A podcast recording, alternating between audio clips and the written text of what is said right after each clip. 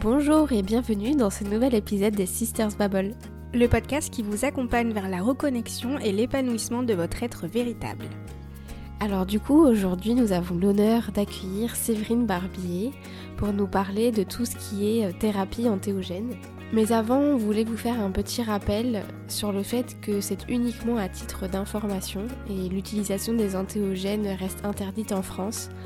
Notre but n'est pas de vous inciter à en prendre, mais uniquement de partager avec vous notre curiosité pour les psychédéliques. Alors, bonne écoute à vous et on se retrouve tout de suite.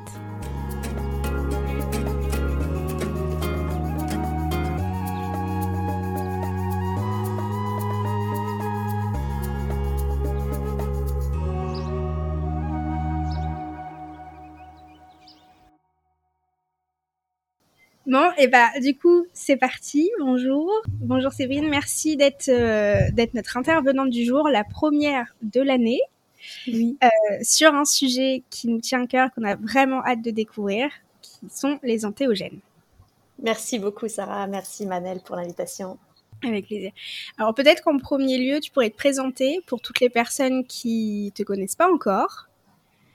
Ok, alors je m'appelle Séverine Barbier, je suis praticienne, donc je suis la fondatrice de l'hypnose transpersonnelle, une approche d'hypnose spirituelle qui est spécialisée dans l'exploration des autres vies, l'échange avec la conscience supérieure, les échanges avec les défunts et, les soins énergétiques, et, etc., etc. C'est une approche euh, euh, holistique, euh, spirituelle, très importante euh, dans ma vie, mais également psychopraticienne en myosthésie, qui est du coup plus de l'ordre de la psychologie de la pertinence, qu'on utilise également quand même en hypnose transpersonnelle quand on fait des régressions, c'est-à-dire quand on va aller visiter le passé de, de nos consultants. Par ailleurs, je m'intéresse énormément au sujet qui semble être le cœur euh, de ce podcast aujourd'hui, à savoir justement les, thérapies assistées par psychédéliques, donc les antéogènes, euh, aussi connus sous le nom d'antéogènes, et beaucoup en ce moment aussi à tout ce qui est euh, une reconnexion à la nature. J'ai des projets aussi de permaculture, de maisons autonomes qui commencent à me titiller en ce moment. Voilà à peu près pour les grandes lignes de mes sujets d'intérêt du moment. Euh, d'une manière générale, je dirais que je, suis euh, très intéressée et que je me spécialise dans tous les états modifiés de conscience et la psychologie. Bah, du coup, petit rappel, tu as deux comptes euh, Instagram différemment. À, chaque fois, on va le redire à la fin, mais il y a deux comptes différents. Mm. Un sur les antéogènes, un sur l'hypnose. Donc, si vous êtes intéressé par les deux, alors oui, il y en a même beaucoup plus parce que j'ai effectivement sur Insta, j'ai Séverine Barbier, mais j'ai également euh, hypnose transpersonnelle. Il y a thérapie euh, point antéogène du coup, et il y en a un tout récent que j'ai créé hier, mais que j'ai pas du tout encore diffusé, qui s'appelle De la ville à la campagne, avec des points à chaque fois quoi. Ok, bon bah super. Bah nous on mettra tout ça en lien pour pouvoir euh, que ça soit, plus facile pour les autres de te retrouver. Avec plaisir. Bah, moi, la première question qui me vient, du coup, c'est, je t'ai entendu même sur, sur ton compte, sur l'utilisation des antéogènes, tu parles d'état de conscience modifié et d'antéogènes. Est-ce que tu lis les deux ensemble? Euh, Oui, euh, oui et non, dans le sens où c'est deux choses euh, différentes. C'est-à-dire que les états modifiés de conscience, on les appelle communément comme ça par facilité, hein, mais en fait, euh, ils sont, ils sont rien de modifié du tout dans le sens où notre euh, cerveau euh, est composé d'ondes cérébrales dans lequel il va aller en fonction de nos activités. Donc forcément, si on est en état d'éveil, on va dire traditionnel, comme maintenant, on va plutôt être en onde bêta, alors que si on commence à s'intérioriser, on va aller plutôt en mode alpha, en mode theta, voire si on dort, on va aller plutôt en mode delta, donc le sommeil. Euh, et si on apprend, on est dans, un, dans une activité intense d'apprentissage, on va être plutôt en gamma. Donc en fait, ils sont jamais modifiés, nos états, puisqu'en fait, ils vont juste d'un état à un autre d'une manière très très naturelle. Mais on les, on les appelle états modifiés de conscience par facilité, euh, parce que c'est communément appelé comme ça. Maintenant, euh, les thérapies euh, assistées par psychédéliques, les, thérapies antéogènes, euh, qui utilisent du coup des, qui utilisent des substances pour atteindre certains états, en l'occurrence surtout les ondes θ, c'est un outil. Mais comme il y en a plein d'autres, c'est-à-dire que vous allez pouvoir atteindre ces états-là, les ondes θ ou les ondes alpha, qui sont du coup déjà des états de trans plus légers.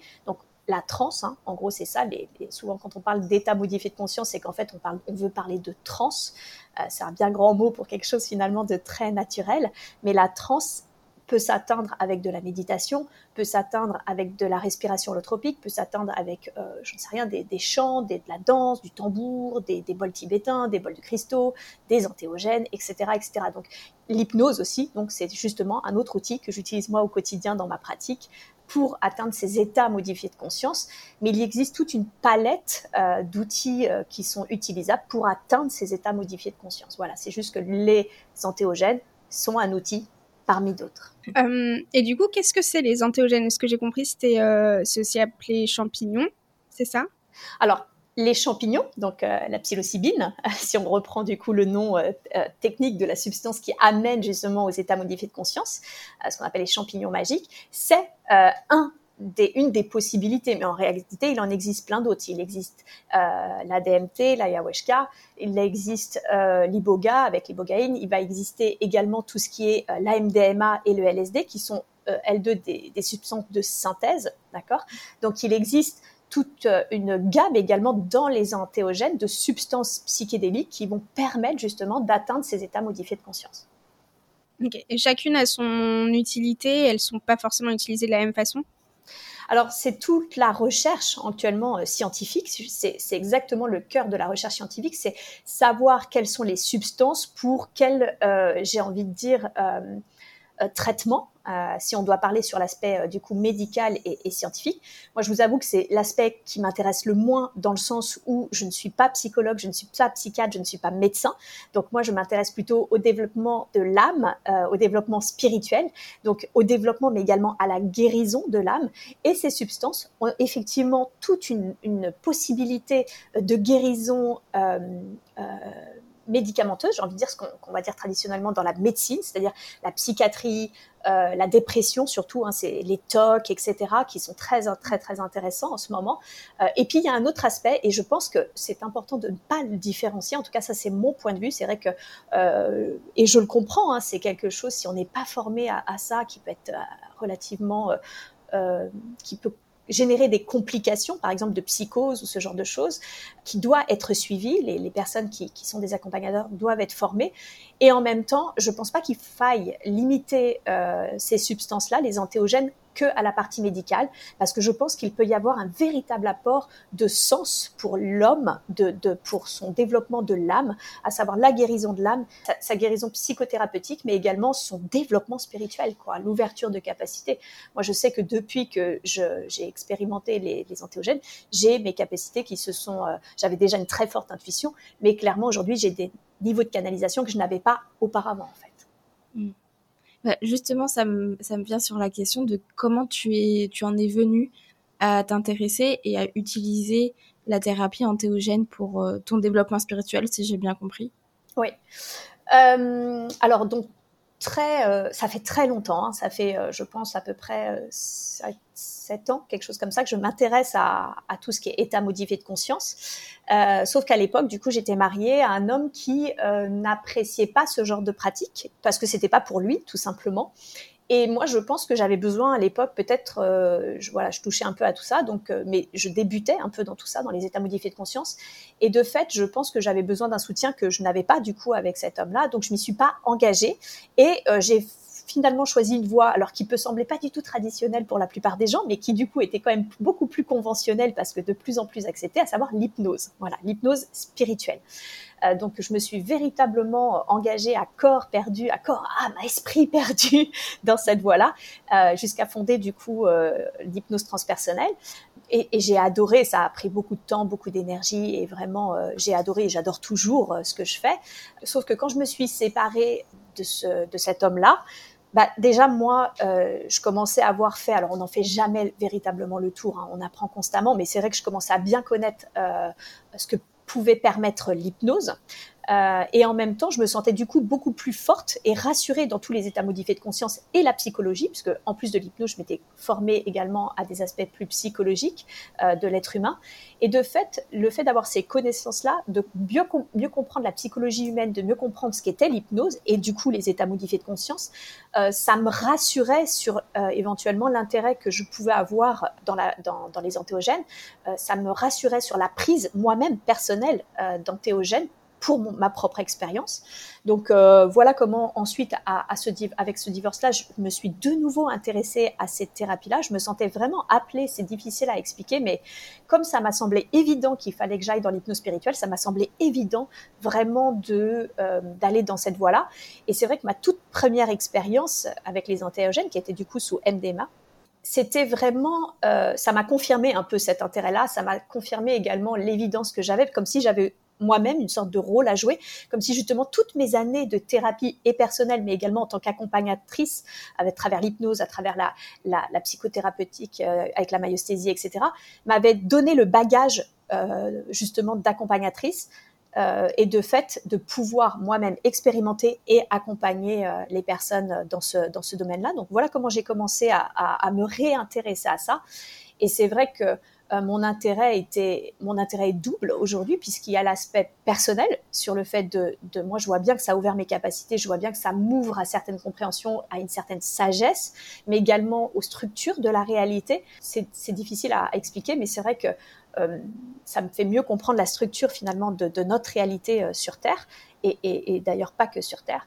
Ça m'ouvre également à mon humanité à moi, ça me et ça me ça me donne envie également d'accompagner d'autres personnes euh, avec ça, euh, avec ces, ces, les antéogènes, même si euh, pour l'instant en France, voilà, c'est interdit et qu'il faut le faire hors France. Mais c'est vrai que tout ça, c'est en ce moment, j'ai envie de dire, assez récent dans ma vie. et en même temps, je, je, sens que mon bagage passé en psychothérapie et en accompagnement est très aidant en fait et facilite très naturellement cette autre voie, cette deuxième voie qui, qui sera parallèle à l'hypnose transpersonnelle. C'est génial. Ça a l'air hyper intéressant en tout cas. Merci. Euh, toi, tu l'utilises donc euh, pour l'instant euh, uniquement pour toi. Mm. Oui. Dans quel but tu utilises la thérapie antéogène euh, alors c'est très intéressant. Alors je compte normalement en 2023, il y a une formation qui est prévue justement pour que je puisse accompagner. Alors je le dis encore une fois hors France, hein, bien sûr. J'ai reçu par exemple en canalisation euh, toute une formation également euh, pour former des praticiens à devenir praticiens accompagnateurs en antéogène je ne sais pas du tout quoi faire de cette formation parce qu'elle est complètement euh, interdite en France, donc euh, je l'ai canalisée en un rien de temps et elle est hyper complète, mais je ne sais pas quoi en faire. Donc on verra bien ce que m'amène le temps. Et pour revenir à ta question, moi au début, je l'utilisais vraiment dans une dans un aspect uniquement euh, psychothérapeutique, c'est-à-dire que très vite, quand j'ai commencé à prendre des antéogènes, je me suis rendu compte que ça me faisait travailler, mais genre j'avais l'impression de gagner qu'une séance me faisait gagner un an de psychothérapie. Quoi. Euh, j'ai toujours beaucoup travaillé sur moi euh, et dans le développement personnel et dans le développement spirituel et dans le développement énergétique, etc. Mais là vraiment c'était incroyable. Ça, me faisait revenir sur des points que j'avais pas, euh, que j'avais loupés ou sur des choses que j'avais mal intégrées et qui me permettaient de mieux comprendre certaines choses. Donc au début uniquement dans un but psychothérapeutique qui je pense était nécessaire, clairement. Mais je sentais que j'avais une sorte de frustration parce que, euh, euh, pour le coup, euh, je voyais bien que certaines personnes autour de moi, elles, avaient par exemple des, développements spirituels, des, des, approfondissements spirituels. Et je comprenais pas pourquoi je n'accédais pas personnellement justement à des connaissances spirituelles, ou alors que je m'intéresse beaucoup à la structure de la réalité et à la spiritualisation de la matière. Donc je comprenais pas pourquoi. Et en fait, ça m'a répondu un jour où j'étais sous antéogène que j'étais beaucoup trop sous contrôle en fait. C'est parce que justement, je ne voulais. C'était comme si une partie de moi c'était ah non, il faut forcément que ça soit du travail sur moi, du travail personnel. Sinon, c'est pas bien. Euh, ça veut dire que tu prends euh, euh, des antéogènes dans un aspect euh, festif, donc ça c'est vraiment mal, ça c'est très pas bien. Donc en fait il y avait une dualité en moi qui était très forte, très importante. C'était vraiment ouh les gens qui prennent des antéogènes sur l'aspect festif, ouh là là c'est mal. Euh, non moi je suis quelqu'un de professionnel, une accompagnatrice, donc il faut que ça soit forcément psychothérapeutique. Et en fait ça m'a clairement répondu qu'il fallait que je me foute la paix et que si je voulais euh, justement des, une connaissance plus spirituelle que pouvait de la nature des choses et que pouvaient apporter les antéogènes, bah, il fallait que j'arrête d'être dans des attentes de psychothérapie. En fait, il fallait juste que j'accueille l'expérience pour ce qu'elle était. En fait, donc voilà. Donc il y avait vraiment cette, cette notion là. Euh, et de fait, alors j'ai pas du tout encore eu le temps de, de pratiquer parce que là j'ai mis en pause pendant trois mois euh, tout ce qui est thérapie antéogène puisque je, je suis à l'étranger. Euh, dans un pays où ça rigole encore moins que la France, donc euh, je ne vais pas m'amuser à ça. Mais euh, ce qui est sûr, c'est que mon objectif en 2023, eh ben, c'est d'accueillir en fait, c'est de prendre peut-être un antéogène, alors toujours pas dans un aspect festif, hein, parce que il y a quand même des conditions qui sont à respecter. Le, le set and setting dans les antéogènes sont très importants, et comme il peut y avoir une surchauffe du corps, c'est vrai qu'être avec beaucoup de monde, beaucoup de gens, euh, dans de mauvaises conditions, ça pourrait apporter quelque chose de, pour le coup, de, de négatif. Euh, et en même temps, je suis sûre que ça peut relier l'humanité. Pour le coup, maintenant, je suis revenue un peu en arrière sur ça en disant, ben, je pense qu'il se passe quand même des choses énergétiquement quand tout le monde euh, est euh, le cœur grand ouvert sous amour. De, je suis sûre qu'on peut voir les choses très différemment. Euh, mais par contre, voilà, sans, sans aller euh, dans, dans aujourd'hui dans cette, dans ces conditions-là de prise d'antéogène, je pense qu'il y a vraiment une partie de moi qui a envie juste de prendre l'antéogène sans forcément me dire, je vais travailler sur moi. Juste voir, ok, je, je prends l'antéogène et j'accueille l'expérience quelle qu'elle soit en fait, et on verra bien ce qui se passe. Donc, est-ce que ça a un lien? Parce que nous, en fait, ça me fait penser aux expériences qu'on a eues avec euh, des cercles chamaniques, puisqu'on en a toutes les deux euh, fait, et c'est vrai que c'est quelque chose qui est souvent associé. Euh, est-ce que ça a un lien avec le chamanisme ou toi, tu utilises une autre forme de spiritualité, par exemple? Alors, totalement, c'est totalement en lien et, je pense que c'en est originaire, même si aujourd'hui, il y a quand même autre chose qui se développe. Je, me méfie beaucoup de ce mot chaman. Je crois aux chamans. Je crois fondamentalement qu'il y a des chamans. Je trouve que c'est juste un peu facile maintenant de. Euh, il y a beaucoup de gens qui d'un seul coup du jour au lendemain se disent je suis chaman en fait. Voilà. Donc c'est quelque chose. Euh, euh, Qu'est-ce que le chaman en fait? C'est quoi? C'est un accompagnateur? C'est un guérisseur? Il faut, faut, me définir juste voilà le mot chaman parce que dans ce cas-là, euh, à ma façon, je suis peut-être une néo chaman. Dans ce cas-là, euh, je, je, je le dis pas comme ça, mais c'est vrai que moi aussi, dans ce cas-là, je fais des accompagnements d'âme, etc., etc. Donc je, je, me méfie du mot chaman qui, qui peut-être aujourd'hui a été un petit peu euh, dévié de son sens originel. Mais oui, je pense que c'en est originaire. Pourquoi? Bah Parce que tout ce qui était ayahuasca, euh, les champignons, euh, l'iboga, etc., c'est des plantes en fait. Ce sont des plantes sacrées qui étaient euh, sacralisées et qui étaient prises dans des contextes, un, euh, de communion avec la nature, mais également communautaire, c'est-à-dire c'était vraiment des groupes hein, qui prenaient ça ensemble pour aider, de soutien, de compréhension, etc., de résolution des problèmes, euh, soit communautaire, soit un individu avait un problème et toute la communauté était soutenante autour de lui, autour de, la plante en question. Euh, donc ça, c'est sûr que, c'en est, euh, je pense, l'origine, vraiment l'origine euh, première. Maintenant, c'est vrai qu'avec la découverte de la MDMA et de la LSD, et surtout bah, les années 60s qui sont qui ont débarqué etc et qui ont permis justement de diffuser on va dire le, les, psychédéliques il y a une autre utilisation de des, psychédéliques. Et en même temps, avant euh, les années euh, 60-70 hein, euh, et les années les 16, les, tout ce qui est les hippies, euh, le MDMA, par exemple, était déjà utilisé en thérapie. Les psychiatres, les psychologues aux États-Unis utilisaient déjà ça dans leur thérapie. Donc, euh, est-ce que ce sont des chamans aussi? On pourrait les voir ainsi. C'est juste qu'ils n'ont pas les rituels euh, tels que qu'on les entend.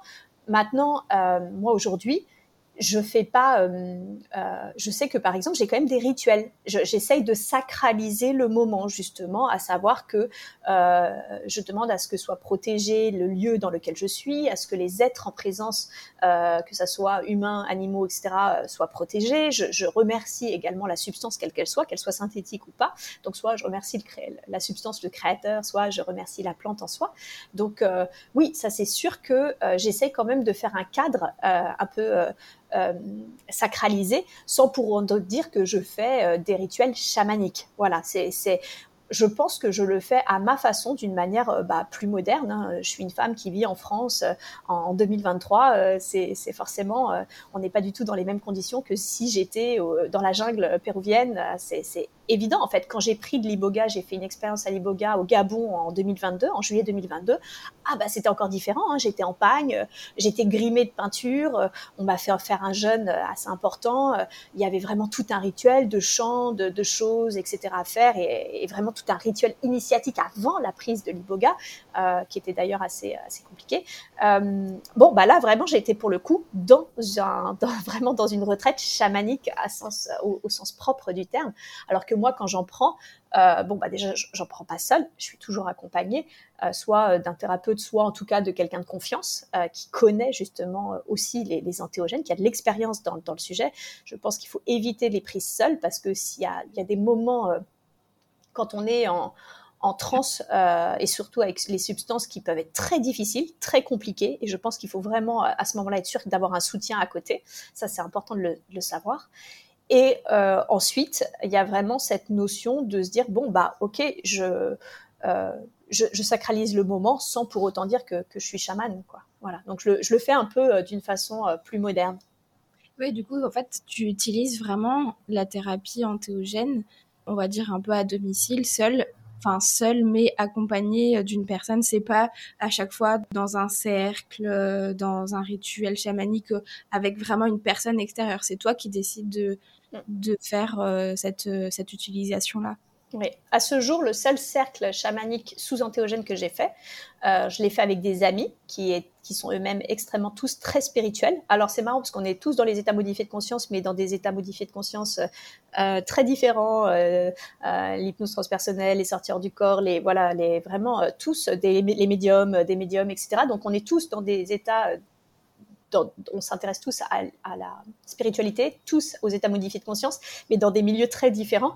Et on a eu l'envie, justement, euh, euh, vu qu'on était amis, bah, de, qu'on se faisait confiance, d'essayer euh, justement de la psilocybine, donc des champignons magiques, ensemble. Et c'était là pour le coup, on l'a fait bah, chez moi, du coup, dans mon salon, mais en cercle. On s'est vraiment posé en cercle. Tout le monde avait emmené son petit tapis, euh, ses petits tapis de yoga, ses petits trucs. On s'était mis bien euh, dans des doudous, etc. On avait jeûné toute la journée. On a fait un rituel d'ouverture, hein, de cérémonie, etc., etc. Et, c'était super en fait parce qu'on était entre personnes de confiance euh, et ça s'est extrêmement bien passé voilà, parce que bon, après, moi, je commence à connaître aussi un petit peu tout ce qui est dosage et tout. Donc, comme eux, c'était la première fois, on avait pris des doses très euh, soft pour une première, etc. Mais c'était doux. Et c'était effectivement, par contre, quand on est en groupe, je conseille le cercle je conseille vraiment la, forme du cercle et d'être euh, ensemble. Parce que être ensemble à ce moment-là, déjà, c'est rassurant. Il y a une énergie très particulière.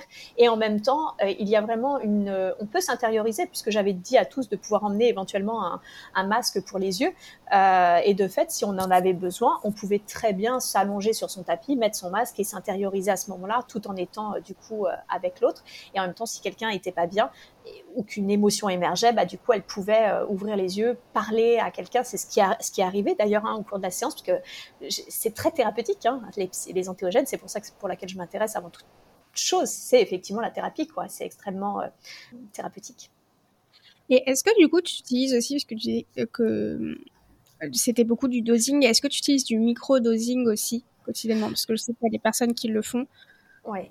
Ouais. Non, moi j'en utilise pas. Euh, les personnes qui le font normalement, elles sont euh, euh, le, le microdosing souvent sont utilisés soit pour la créativité, par exemple le microdosage de LSD parce qu'on veut plus de créativité, euh, parce qu'on est un artiste ou je ne sais pas, euh, soit parce que, euh, et là la psilocybine est très adaptée à ça, soit parce que il y a cette notion de, par exemple, de TOC ou de dépression ou ce genre de choses, et la psilocybine va aider justement à, à diminuer les TOC, à diminuer la dépression, etc., surtout avec le microdosage moi personnellement, bon bah je suis, euh, alors je suis peut-être une artiste dans mon domaine, mais en tout cas je suis pas une artiste, euh, je me considère pas comme une artiste à proprement parler, et euh, je ne souffre pas de dépression chronique ou de TOC, etc. Donc je, je n'ai pas d'intérêt à prendre du microdosage personnellement. Ok. Moi, il y a juste une question. Je reviens sur ce que tu disais par rapport au fait d'être entouré par une personne. Donc, tu disais que c'était possible de prendre euh, comme ça seul chez soi, accompagné d'une personne de confiance. Est-ce qu'il faut que ce soit forcément une personne qui s'y connaisse au niveau euh, de l'utilisation euh, des thérapies antéogènes ou, non? Si, clairement si. À minima, c'est vraiment ça, ça me semble être essentiel et important. à minima, la personne doit être thérapeute pour moi, la personne qui, vous accompagne, elle doit faire de la thérapie, elle doit euh, avoir des bases d'accompagnement thérapeutique parce que euh, ça suffit pas juste d'avoir euh, son petit copain, son petit chéri ou, sa sœur ou vous voyez ce que je veux dire? C'est vraiment, ça ne suffit pas parce que si euh, d'un seul coup, c'est ce que j'ai dit, c'est extrêmement thérapeutique, mais ça peut être aussi extrêmement bouleversant. C'est-à-dire qu'on va atteindre parfois un travail personnel profond, ça peut faire ressurgir certaines choses et si on n'est pas accompagné de personnes compétentes qui à minima sont dans l'accompagnement psychothérapeutique, ça me semble difficile en fait. Ça me semble extrêmement difficile parce que euh, on, le voit bien dans la vie de tous les jours. C'est-à-dire qu'on va parler à notre meilleure amie et on va lui dire quelque chose et euh, elle est là pour nous écouter, elle va aller dans notre sens, elle va aller abonder dans notre sens. C'est sympa, sauf que euh, c'est sympa dans les petits problèmes, les petits bobos du quotidien. Quand d'un seul coup, il y a quelque chose qui vraiment fondamentalement structure notre pensée euh, psychologique ou notre pensée émotionnelle et qui est attaqué ou qui est touché, on a besoin de savoir qu'il y a quelqu'un à côté qui peut euh, nous accompagner, qui peut nous, nous aider à mieux comprendre ce qui s'est joué pour nous. Et, parce que vraiment, on pourrait perdre pied en fait. Il y a quelque chose de l'ordre de pouvoir perdre pied. Euh, moi, ça m'est déjà arrivé au cours d'une séance de voir que ça avait démonté complètement les connaissances que j'avais en termes de structure de la réalité euh, vraiment la structure de la réalité terrestre, et j'ai eu l'impression de perdre pied littéralement. Alors, et ce qui m'a, alors ce qui m'a aidé, c'est qu'un, la personne qui m'accompagnait, parce que je l'ai dit, je ne le fais jamais seule, était également euh, et dans l'accompagnement et connaissait les antéogènes. Et ça me semble être important parce que être même dans l'accompagnement, c'est bien, mais pour moi, c'est même pas suffisant parce que tant que la personne, elle n'a pas saisi toute les, la beauté de ce que peut permettre ce genre de substance et en même temps toutes les profondeurs et les ombres qu'elles peuvent permettre de faire émerger, euh, elle ne pourra jamais véritablement vous comprendre. Et ce qui m'a aidé, c'est que la personne était dans l'accompagnement, mais qu'elle-même avait vécu euh, ensuite euh, des, des, choses qui n'étaient pas drôles en fait sous antéogène. Et c'est pour ça que cette personne-là pouvait me comprendre. D'accord? Donc c'est vraiment pour moi essentiel que la personne, elle soit dans les antéogènes à minima, mais vous, mais, mais, enfin, qu'elle soit dans les antigènes, c'est le mieux, mais qu'elle soit dans l'accompagnement, c'est un minima. Pour moi, c'est vraiment une, une, condition de base, en fait. Ouais, puis un peu ce que tu disais, euh, qui, qui, me semble hyper important, c'est que ça peut faire surgir des, des, choses magnifiques, mais ça peut aussi faire ressurgir des ombres euh, très ça. puissantes. C'est ça. Les, on est tous, et il n'y a vraiment pas de jugement à avoir, on est tous composés de lumière et d'ombre. On a mm. ça en nous tous, d'accord? Euh, et, et c'est pas un souci, c'est pas un souci. Le problème, c'est que là où on en est au notre niveau de conscience, euh, bah le, vraiment le set and setting est très important quand on prend une substance. C'est-à-dire quelles sont les conditions extérieures dans lesquelles sont pris les antéogènes? Est-ce que le lieu est joli? C'est très important. Est-ce qu'il est calme? Est-ce qu'il y a de la musique? Adaptée La musique va énormément aider pendant une cérémonie. Euh, est-ce que euh, on est bien installé? Est-ce que c'est sécurisant là où on est? Donc déjà tout est-ce que justement il y a un accompagnateur, un accompagnateur qui est qui est thérapeute et qui connaît ce que c'est que les antéogènes. Tout ça, ça va être justement le cadre extérieur. Mais il y a également le cadre intérieur. Est-ce que c'est ma première fois? Parce que si oui, déjà il va y avoir des peurs. On le veuille ou qu'on le veuille pas, il va y avoir des peurs. Euh, est-ce que euh, en ce moment je me sens pas bien? Bah ça veut dire qu'intérieurement on est moyen, on est plus proche de nos ombres que de notre lumière en fait.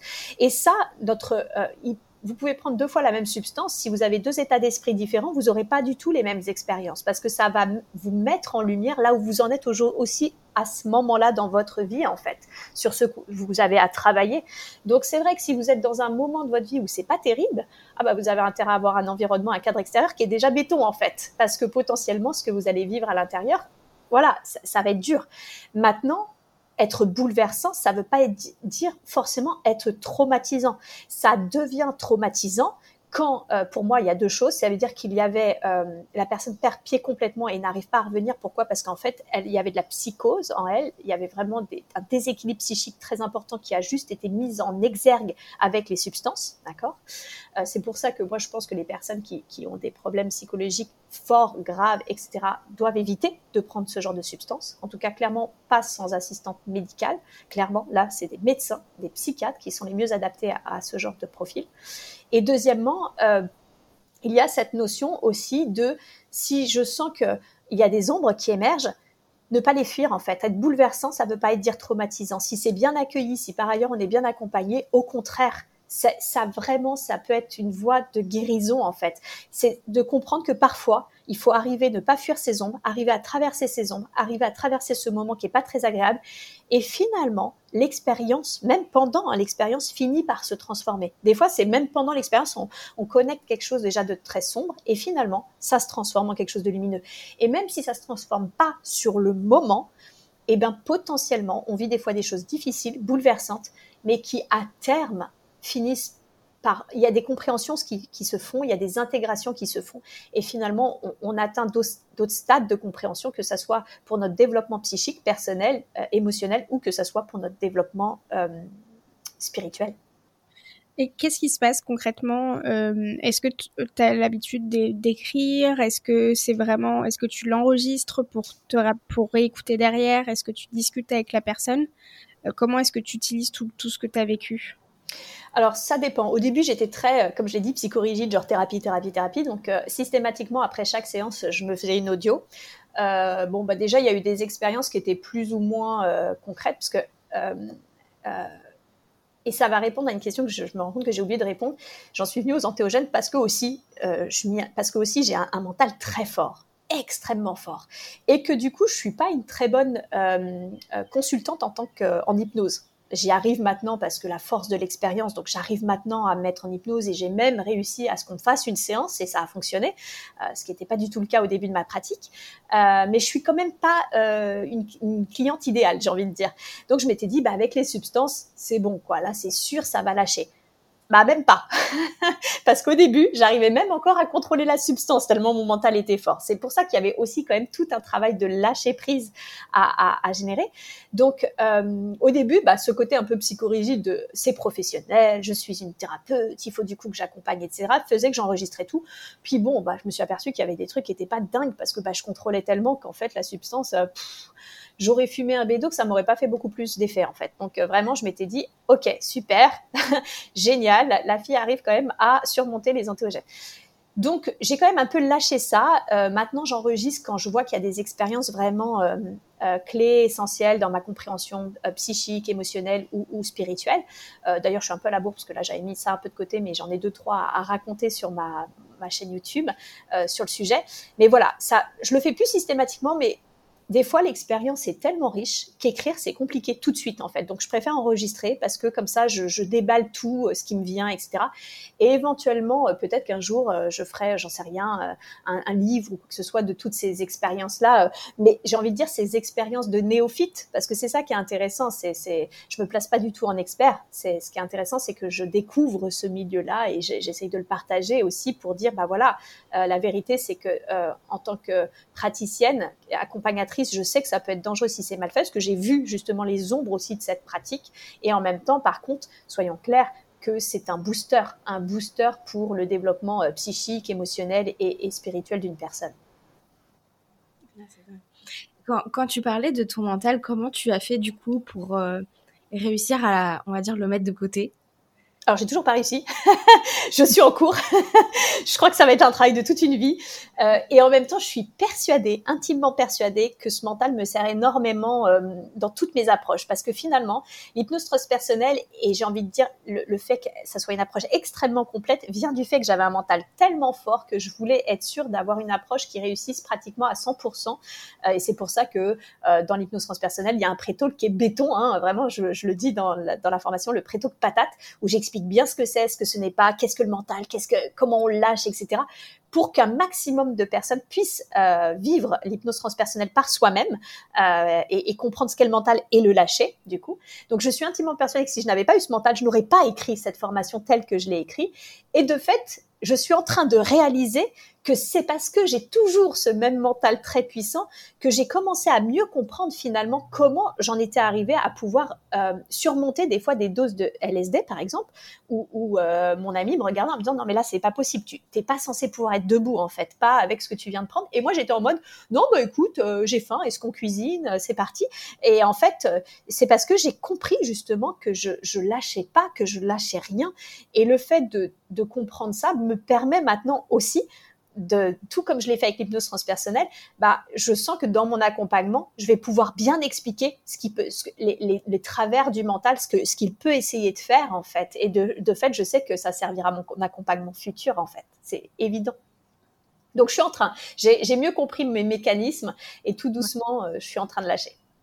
Ouais, je, en fait, je posais cette question-là parce que je sais que avec Sarah, quelque... pour Sarah, c'est quelque chose de, de très très difficile. Et euh, bah, on l'a on l'a même vu pendant la séance d'hypnose transpersonnelle. Ouais, c'est très compliqué. tous les jours, c'est assez difficile de, de le mettre de côté. Et, c'est quelque chose qui lui pose problème. Euh, bah, dans, comme tu dis, c'est dans, dans certaines expériences, c'est très limitant, dans d'autres, c'est extrêmement aidant. Donc, ça. C'est ça. C'est ce qui fait que moi, je suis euh, hyper, par exemple, euh, synthétique et, très organisée, etc., qui fait que je, peux monter euh, très facilement tout un module de formation, parce que dans ma tête, c'est très synthétique, ça, ça, s'emboîte tout de suite. Par contre, effectivement, dans l'aspect intuitif, alors, j'ai une chance dingue, c'est que je suis très intuitive, mais au quotidien. C'est-à-dire, euh, c'est d'une manière permanente et depuis toujours. Euh, par contre, si je dois, si je veux canaliser, me concentrer sur quelque chose en particulier, c'est là où ça me fait défaut. Mais l'expérience, encore une fois, c'est la pratique qui fait qu'on y arrive. Il m'a fallu cinq ans, mais aujourd'hui, moi, je peux rentrer en hypnose. Euh, on me l'a fait, ça a très bien fonctionné. aujourd'hui, je canalise ça me demande beaucoup d'énergie et de concentration euh, et de voilà de, de, de, détente, euh, une profonde méditation. Mais je, je, peux le faire en fait, j'y arrive. Et puis des fois, d'un seul coup, euh, ça, ça vient tout seul. Je canalise, comme je vous l'ai dit, euh, je canalisais cette, j'ai canalisé cette formation parce que j'étais en état modifié de conscience et boum, d'un seul coup, j'ai commencé à canaliser cette, la formation sur les antéogènes sans le vouloir en fait. C'était pas du tout quelque chose que, que j'avais prévu, d'autant plus que pour l'instant, il est impensable de faire une formation en France. Donc euh, et que je suis même pas moi-même formée en fait. C'est ça qui m'a rendu euh, dingue, c'est que j'avais tout le plan de formation sans avoir été formée à certaines choses euh, et que je sais qu'ils vont venir euh, prochainement en fait de, diverses manières. Même si là, c'est vrai que tout ce que je lis et tout ce que j'expérimente personnellement euh, me me font comprendre beaucoup de choses et viennent remplir justement, j'ai envie de dire, les cases de la formation. Et du coup, par rapport à ça, tu t'informes ça va être à travers des livres, parce que je sais qu'il y a beaucoup de ta propre expérience, mais où est-ce que tu, tu préfères prendre les informations aussi? C'est éventuellement d'autres professionnels, ça va être des livres, des, des vidéos aussi? Les, les, les, Alors, l'échange déjà, ça c'est clair l'expérience. Je suis euh, pour moi, quelqu'un qui veut être formé, accompagné à ça ou, qui s'intéresse à ça, c'est l'expérience. Il n'y aura rien de tel que, l'expérience pour comprendre ce qui peut être vécu et la richesse de ce qui peut être vécu, comme, les, comme je l'ai dit, hein, comme les ombres qui peuvent être déterrées. Euh, les livres, on a de la chance, alors évidemment beaucoup moins qu'en anglais. Si vous lisez en anglais, alors là, tant mieux pour vous parce que là, vous avez absolument tout un panel. Mais en France, ça commence beaucoup, beaucoup, beaucoup à arriver. Hein. On a la chance d'avoir des livres euh, de euh, Olivier Chambon, Jocelyn Morisson. Euh, on a également, euh, je voudrais mal pas prononcer mal son nom, c'est Stephen Schelling, je crois, Schellinger, ou je sais plus trop comment. Je suis très nulle à ce genre de euh, j'ai une légère dyslexie qui fait que ça ne m'aide pas du tout. Euh, Stéphane, comment il s'appelle? Hmm, Je vais peut-être pas le trouver tout de suite. Dommage. Euh, je vous le donnerai en nom et vous pourrez le mettre sur les. Voilà. Mais il y a tout un tas de, de, personnes, ou même Stanislav Grof, qui est voilà, qui, qui, les livres sont en français. Il y a beaucoup de personnes qui ont été traduits, qui commencent à être traduits, beaucoup de livres qui commencent à être traduits et qui viennent euh, en France et, en francophonie, qui, traitent du sujet. Donc aujourd'hui, vraiment, euh, voilà, ça commence véritablement à s'ouvrir. On est, il faut vraiment comprendre qu'on est très en retard hein, en France, hein, parce que euh, dans le reste du monde et euh, aux États-Unis euh, et en Europe, c'est beaucoup plus ouvert à ça et on sent que la législation est en train de changer. La France est très fermé à ça, mais c'est parce qu'on est vraiment très très à la bourre par rapport à certains pays. Donc c'est aussi pour ça que euh, ça revient beaucoup sur le devant de la scène en ce moment. Oui, parce que dans certains pays, ça fait déjà bien longtemps que. Oui, oui, et les recherches ont repris en fait. Les recherches euh, aux États-Unis, les recherches ont repris. Euh, il y a des grosses associations qui, sont sur le, sujet. Donc, c'est vrai que c'est très intéressant de s'intéresser au contexte des psychédéliques parce que c'est euh, quelque chose qui était utilisé déjà en thérapie euh, avant les années 60-70 euh, et c'est parce que c'est parce c'est devenu très festif et que les personnes ne voulaient plus faire la guerre alors qu'on était en pleine guerre du Vietnam que du coup ils ont été diabolisés en fait l'unique raison pour laquelle ça a été diabolisé, parce que euh, les antéogènes ne sont pas, euh, on ne peut pas être dépendant des antéogènes. Et euh, les antéogènes en plus, type par exemple iboga, ayahuasca et tout, c'est honnêtement tellement dégueulasse à prendre qu'il n'y a pas de dépendance possible en fait. Je veux dire, moi rien que quand je repense à mes cérémonies euh, à l'iboga, euh, j'ai envie de vomir en fait. J'ai un ancrage et un haut de cœur qui est tellement puissant alors que ça m'a emmené dans des, dans des choses incroyables, dans des expériences incroyables. Mais vraiment, sincèrement, il n'y a pas de dépendance possible. Donc ça a été diabolisé pour une raison bien précise. C'est parce que euh, d'un seul coup, on s'est rendu compte, et c'est vrai que Big Pharma n'aime pas bien ça, euh, qu'en une prise, on pouvait faire un an de psychothérapie, gagner, arrêter d'avoir des tocs, arrêter une dépression et tout, alors que bon, c'est quand même beaucoup mieux de vendre à quelqu'un des antidépresseurs et des anxiolytiques pendant 10 ans, 20 ans, etc. donc ça, ça c'est vrai que ça plaît pas beaucoup. Et puis sur l'aspect militaire, ça plaît pas beaucoup d'avoir des gens qui d'un seul coup sont non, mais euh, faites l'amour, pas la guerre en fait. Donc, euh, et qui se reconnectent à la nature et qui se reconnectent euh, au cœur, etc. Donc ça, ça, ça a pas beaucoup plu. Donc c'est pour ça que ça a été diabolisé. Le souci, c'est que ça a été un tel ancrage qu'aujourd'hui, voilà, on, a du mal à se défaire de, l'image que l'on a des, des, PDL, d'autant plus qu'après ils sont arrivés sur les aspects festifs et que les médias se sont bien chargés de se dire mon Dieu, le nombre de morts, de drogués, de, etc., etc. Donc ça n'a pas aidé. Oui, complètement. Il y a un documentaire d'ailleurs qui euh, explique bien tout ça sur euh, Netflix. Je me rappelle plus du tout. Le... Oui, aux confins euh, de l'esprit. Voilà, avec le livre justement qui, qui s'appuie sur le livre de Michael Pollan. Alors franchement, lisez les deux. Enfin, lisez le livre de Michael Pollan et regardez le documentaire parce que j'ai trouve finalement très différent.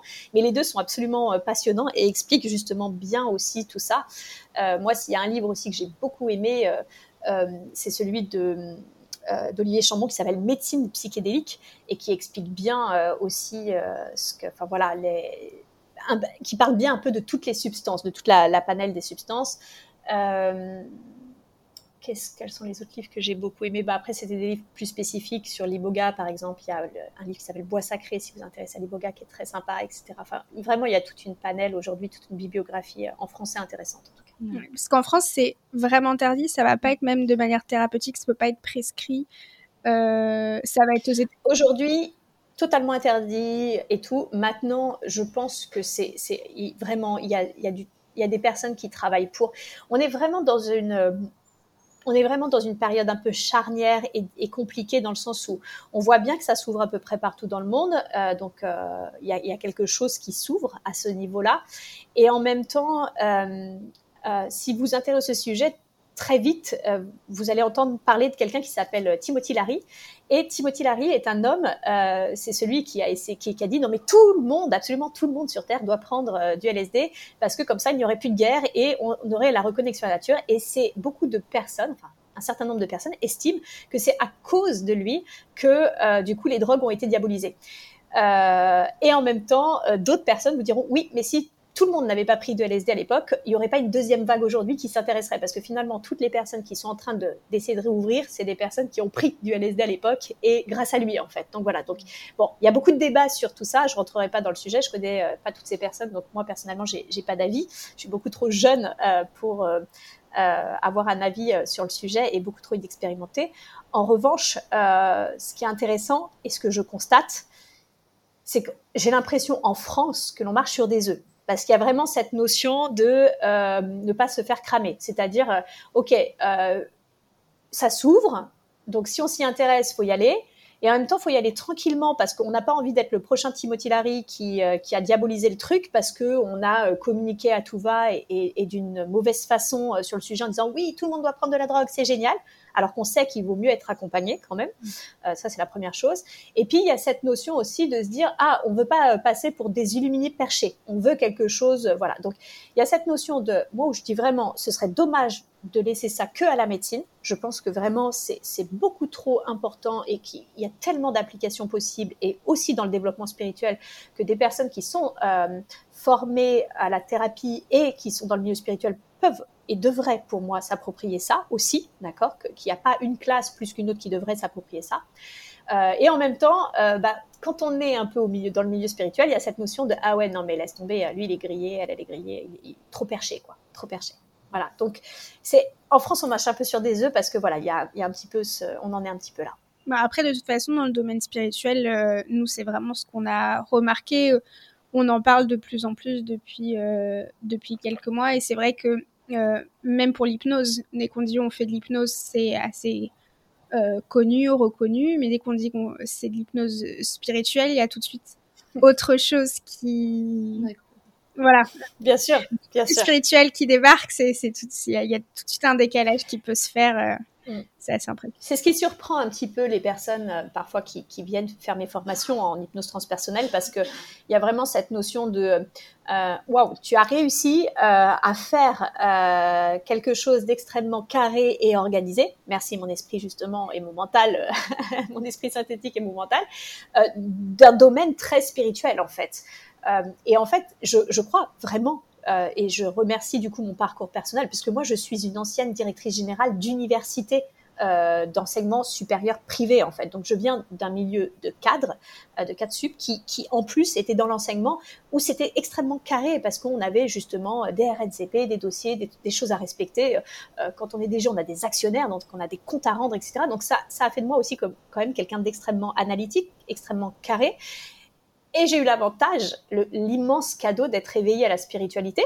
Donc, de fait, cette combinaison des deux, et cet intérêt pour les plans subtils, euh, pour ces états modifiés de conscience et tout combiné à mon esprit analytique, ça a fait quelque chose qui, voilà, qui parle de spiritualité tout en essayant d'avoir un petit peu les pieds sur terre. Parce que, encore une fois, hein, il y a de tout. Il y a, vraiment euh, de tout. Mais comme je crois que, parce que il y a de tout être humain et qu'on a besoin de choses très différentes les uns des autres, on ne peut pas se nourrir des mêmes choses. Oui, puis au final, en fait, pour les esprits un peu cartésiens, la façon dont tu peux expliquer les choses, que ce soit pour l'hypnose transpersonnelle ou même la thérapie antéogène, euh, ça fait, on va dire, entre guillemets, moins perché. Et euh, c'est plus facile à comprendre. Et, euh, Paraît-il. ouais, je pense que ça aide. Ouais, mm. ça aide bien.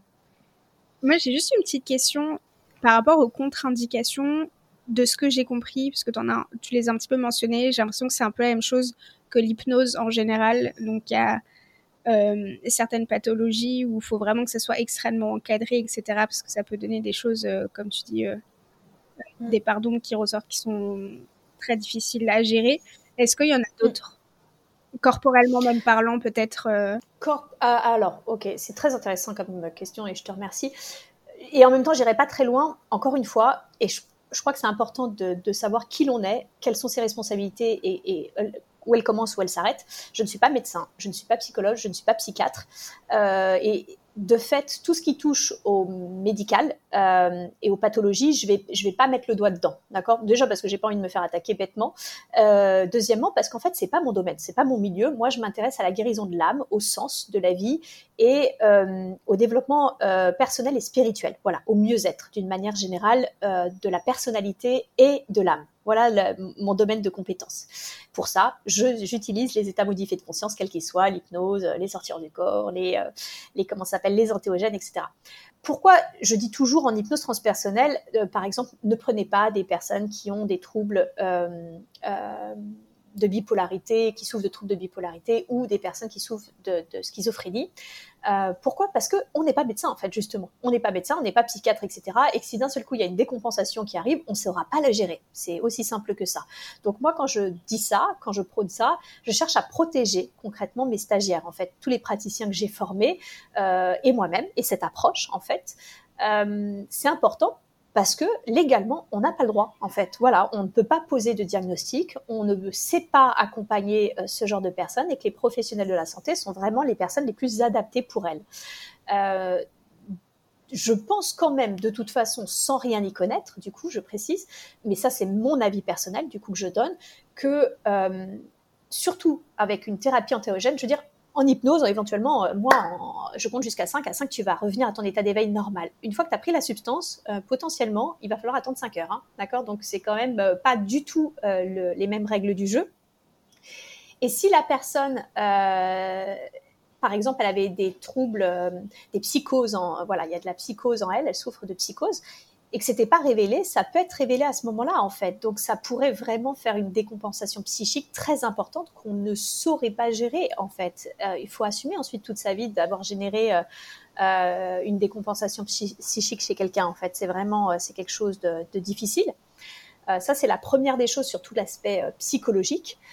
donc, je pense que les personnes je, crois, je ne sais pas si elles sont accompagnées aujourd'hui dans la recherche, puisque je sais qu'il y a des recherches.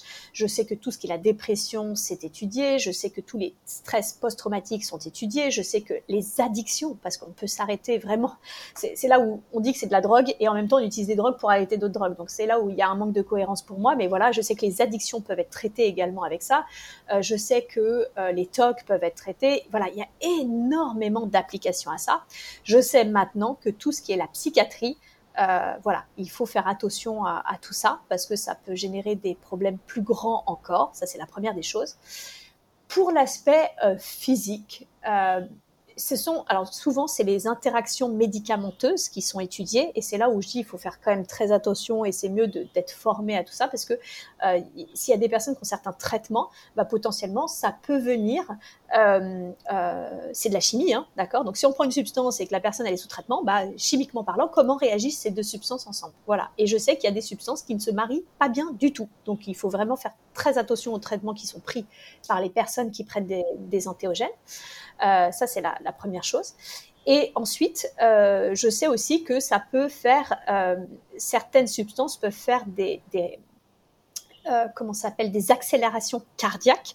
Donc évidemment, euh, si vous savez que vous avez des troubles cardiaques, bah, peut-être que ce serait pas très malin éventuellement euh, de prendre des substances qui peuvent avoir ce genre de, de conséquences, à savoir des, la, la, tachycardie ou ce genre de choses. Quoi. On va, on va peut-être éviter. Donc voilà, les problèmes cardiaques, les interactions médicamenteuses. voilà, je, je, suis sûre qu'il y en a plein d'autres que, que j'oublie de citer, mais voilà, c'est tout ce qui est psychiatrie, etc. Il faut faire attention. Après, je pense qu'il faut aussi en grosse partie. Utiliser l'intuition fait beaucoup. Je pense que si, euh, euh, si à un moment donné, même si vous avez pris la décision d'en prendre, même si c'est encadré, que tout est fait et que sur le moment même, vous voulez pas du tout, du tout, du tout, du tout la prendre, euh, le prenez pas. Parce que je pense que l'intuition joue beaucoup aussi. Peut-être que votre corps sait que c'est pas le moment, par exemple. votre inconscient, votre conscient. Donc, je pense que. C'est ça. Mm. C'est, mais ça, c'est pour l'aspect euh, consultant, j'ai envie de dire. C'est la personne qui prend, c'est le psychonaute en fait. Hein. Euh, c'est comme ça qu'on appelle les personnes qui prennent des substances. C'est les psychonautes du coup qui peuvent, euh, qui doivent écouter leur intuition. Et en, et en, même temps, on sait très bien comment marche l'être humain. C'est extrêmement difficile d'écouter son intuition. J'ai eu une fois une, expérience où justement mon intuition me disait de pas y aller en fait. Et, euh, du coup, je me suis dit, bah mince, alors est-ce qu'il faut pas que j'y aille parce que euh, ça va mal se passer, etc., etc., etc. Donc au pendule, euh, j'ai commencé à poser plus de questions, euh, à essayer d'aller creuser un petit peu tout ça. Et en fait, euh, bon, ça, je sentais que c'était pas violent, mais que c'était, mais voilà, ça me disait n'y va pas. Et en fait, quand j'ai têtu, hein, euh, je vous dis mental. Hein. je ne me suis pas écoutée, j'y suis allée et en fait l'expérience, j'ai eu de la chance. C'est pas qu'elle s'est mal passée, c'est qu'en fait il s'est rien passé. C'est vraiment euh, donc c'est que j'ai dépensé 500 euh, euros pour rien, pour une, un accompagnement qui, qui n'a servi strictement à rien 500 euros juste l'accompagnement, mais il y avait l'aller-retour parce qu'en plus c'était pas du tout, euh, euh, c'était assez loin, donc il y avait tout l'aller-retour en train à faire aller et retour. Donc finalement, je crois que j'en ai eu pour 800 euh, euros entre l'hôtel, le, logement, enfin voilà, tout ça, le, train, et, etc. et l'accompagnement.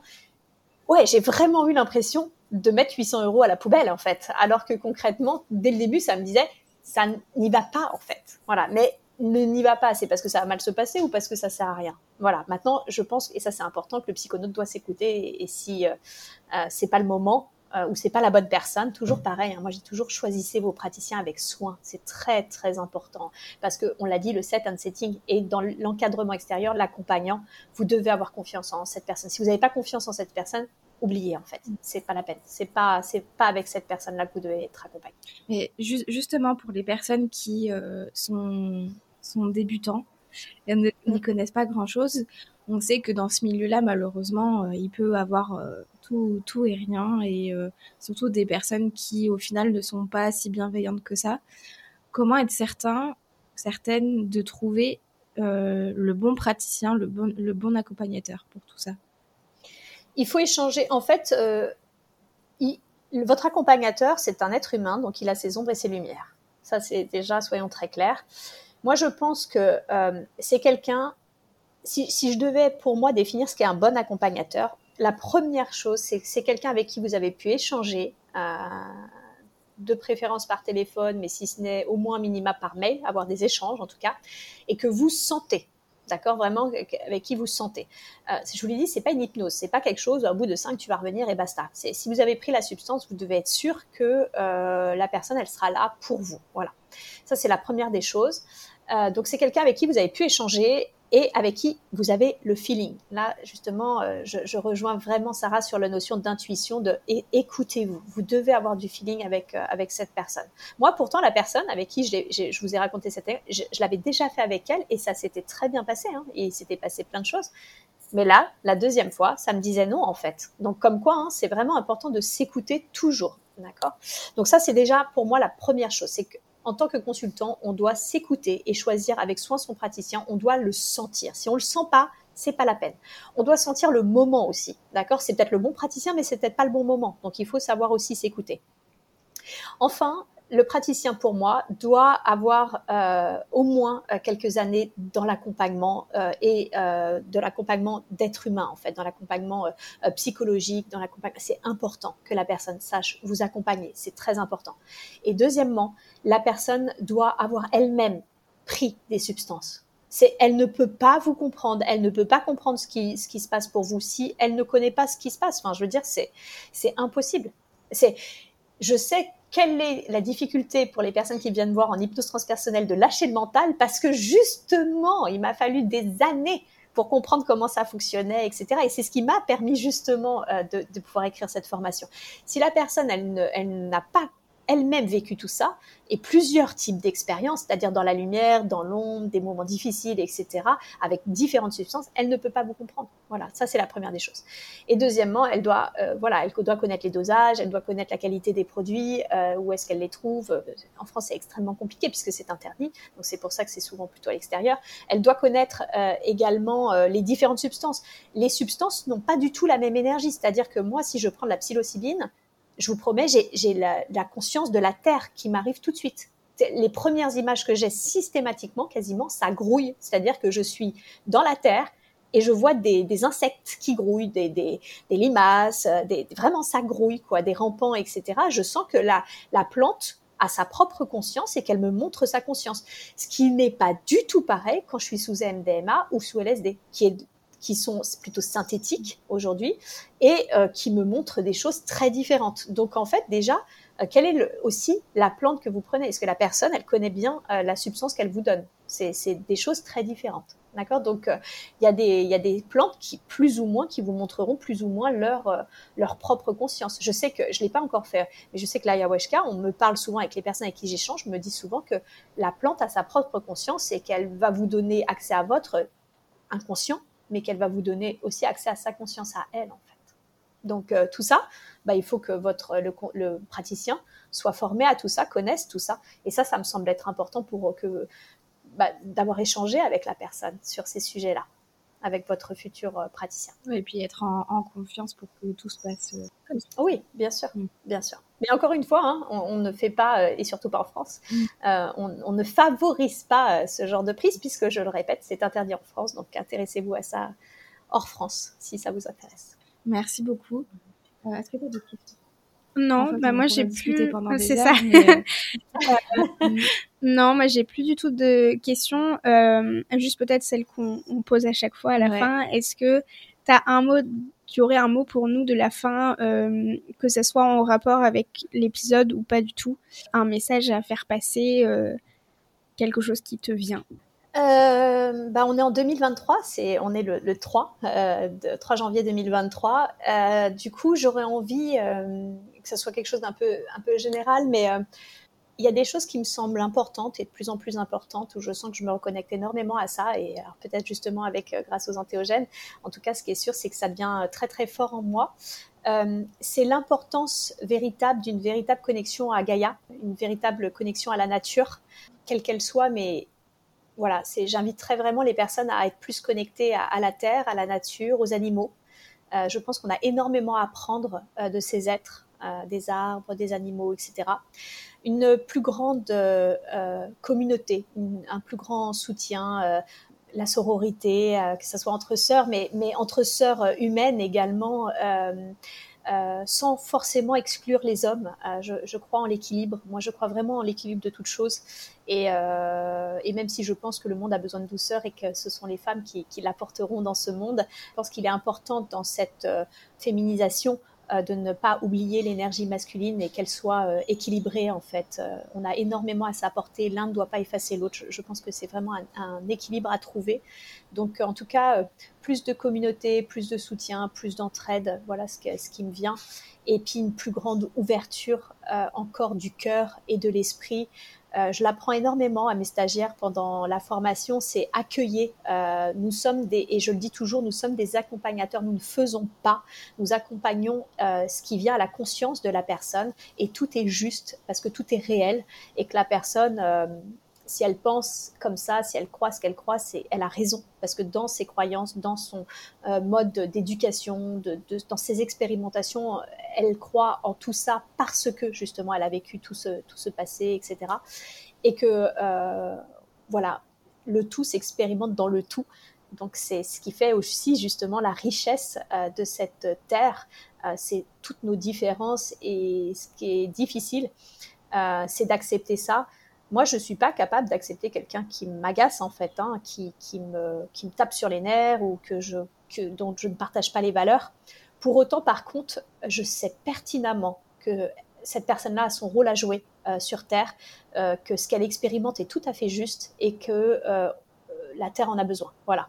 Donc, euh, il y a vraiment cette notion. Ça ne veut pas dire que vous devez accepter euh, dans votre univers des personnes qui, qui ne vous correspondent pas, pas du tout. Euh, au contraire, je pense que vaut mieux se rapprocher de personnes avec qui on, on sent une affinité, euh, quitte à devoir nettoyer un petit peu nos, nos, relations passées, mais sans pour autant se fermer le cœur ou l'esprit aux autres, euh, parce que dans leur expérience, elles ont raison. Voilà, le tout s'expérimente dans le tout. Merci infiniment, ouais, Séverine. C'est un beau message de fin. Ah oui, complètement. Merci à vous, merci beaucoup euh, les Sélénites, c'est ça, sister, c'est comme ça qu'on dit, pour l'invitation. Merci beaucoup pour ton partage en tout cas. On, on, partagera tes réseaux sociaux et si vous voulez euh, retrouver, retrouver Séverine, pardon, euh, on partagera tout ça euh, en bas dans, dans les barres d'infos euh, de tous les comptes différents. Ouais. Avec plaisir. Merci, merci beaucoup. À très vite. Alors, merci beaucoup de nous avoir écoutés. Merci encore surtout à Séverine pour toutes les informations euh, extrêmement riches et super intéressantes.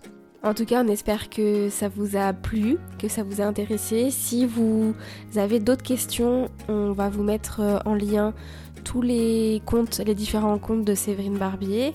Vous pouvez aller euh, lui poser les questions directement, entrer en contact avec elle ou euh, bien entendu euh, nous, nous contacter nous. Si vous avez envie de partager euh, des expériences, si vous avez envie de poser des questions, nous restons à votre disposition. Comme d'habitude, si vous avez aimé ce podcast, on vous laisse aussi euh, le noter, le partager au maximum. Ça nous fait toujours plaisir d'avoir vos retours dessus. Et entre les deux, eh bien, prenez soin de vous. Bye bye